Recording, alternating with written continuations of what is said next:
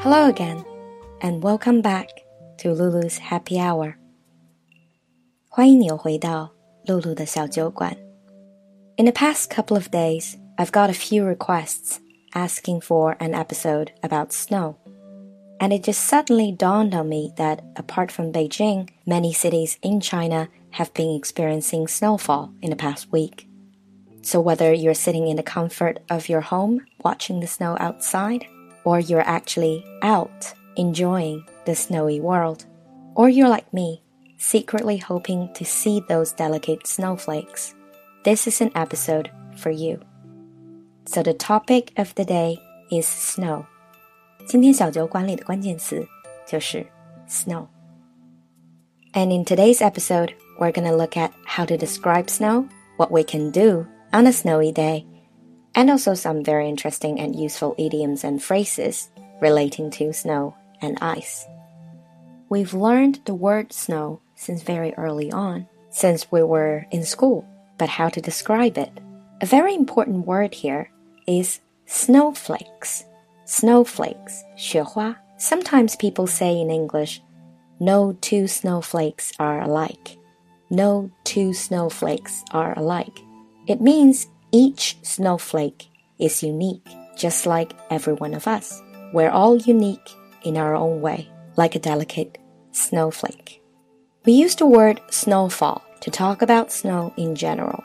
And to be more specific, you can say flurries to mean very light snow, where you can see snowflakes falling from the sky. It's a quite picturesque scenario. But of course, we experience heavier snow, for instance, snowstorm or blizzard. Snowstorm or blizzard. These are heavy snow, usually with very strong wind. 暴雪,暴风雪叫 snowstorm or blizzard. Personally, I like the idea of snow in general. But the one thing I don't really like is sleet. I think I mentioned this in a previous episode. Sleet is a mixture of snow and rain. In some places, it doesn't really snow, but it sleets. So you can say it has been sleeting all day. 整天雨夹雪. Usually it's miserable, it's cold, it's wet, and you don't have snow to play with by the end of it. Another thing I don't particularly like, even though I quite like snow, is when the snow starts to melt and you get slush. Slush is essentially the melting snow, 融雪.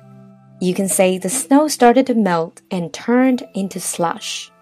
If you have experienced it, you should know when snow turns into slush, it's extremely cold, much colder than when it is snowing. And also the ground is really wet. And sometimes you have the bad luck of stepping into the slush and it makes your shoes all wet. So we talked about snowfall, flurries, snowstorm, blizzard, sleet, and slush. And of course, snowflakes. Now let's move on to the fun stuff. What can we do when it's snowing? For most of us, snow is a very rare experience and the sports and games we can play relating to snow or a snowy day. First of all, two sports. Both are getting more and more popular these days. One is ski, 滑雪. A very special word because it ends with I, S-K-I, ski. So the sport is called skiing, not skin, skiing. You can say, I love skiing.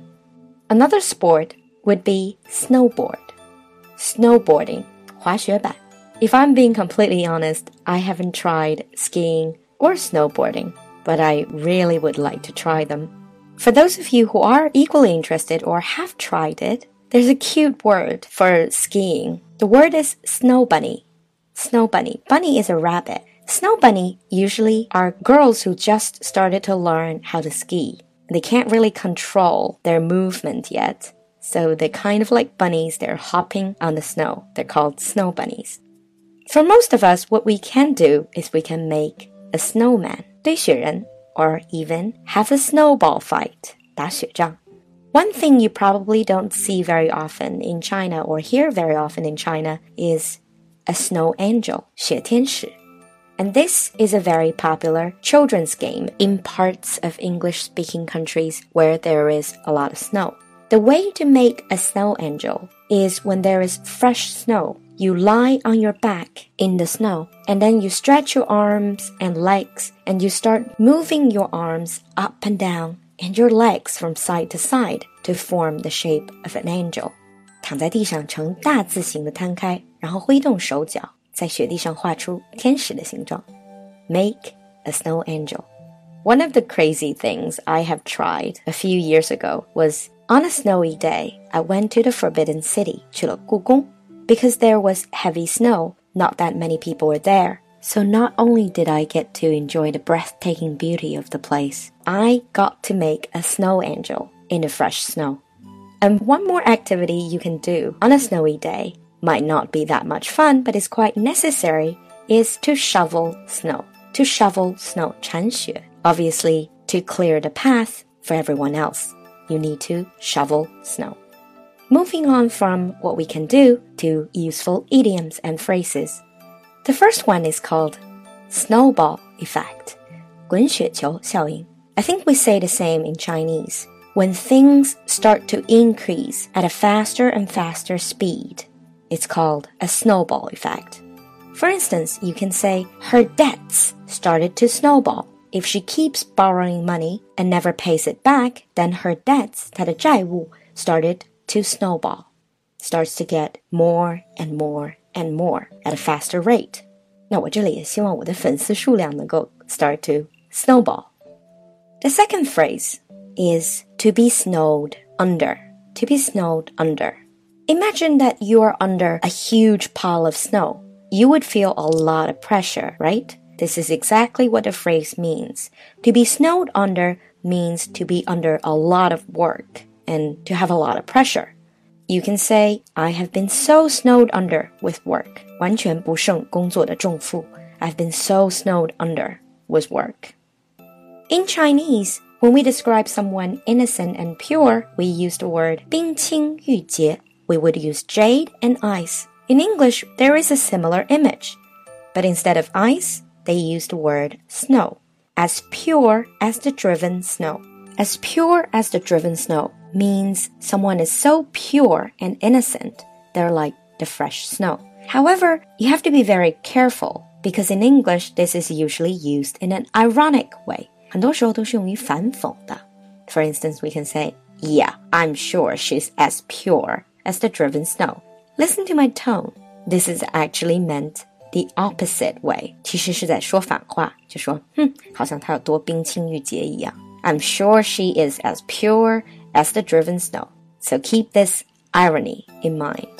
In the end, Lulu will throw in two more idioms with ice, because when we talk about snow, we also would talk about ice. The first very common expression is break the ice. Break the ice. Usually we break the ice when there is uncomfortable silence. 打破沉默, break the ice. Think about the first day you're in a new class or at a new job or with a group of people you have never met before. Then usually you would need an icebreaker. An icebreaker. A joke, a story, a game, an activity that would help break the ice. 一个打破沉默的话题或者活动都可以叫 icebreaker. Usually with my new class, on the very first day I meet them, I will organize a game as an icebreaker. The other idiom about ice is to be on thin ice. In Chinese, we have exactly the same, 如履薄冰. Generally means you are in a very risky situation. We can say, the boss is watching you. You have to behave yourself because you are walking on thin ice at the moment. You're walking on thin ice. So that's the end of today's episode. We have looked at how to describe snow, what we can do in snow, and some phrases and idioms about snow and ice. And to finish off today's episode, here is a piece of music that is voted a classic and one of the most popular songs for a snowy winter day. This is from the Mamas and the Papas, California Dreaming. I hope you enjoyed today's episode if you like my show, please don't forget to follow and subscribe and share with your friends. I'm waiting for you in the comment section, so feel free to share with us your snowy day adventures. I'll see you next time. Bye.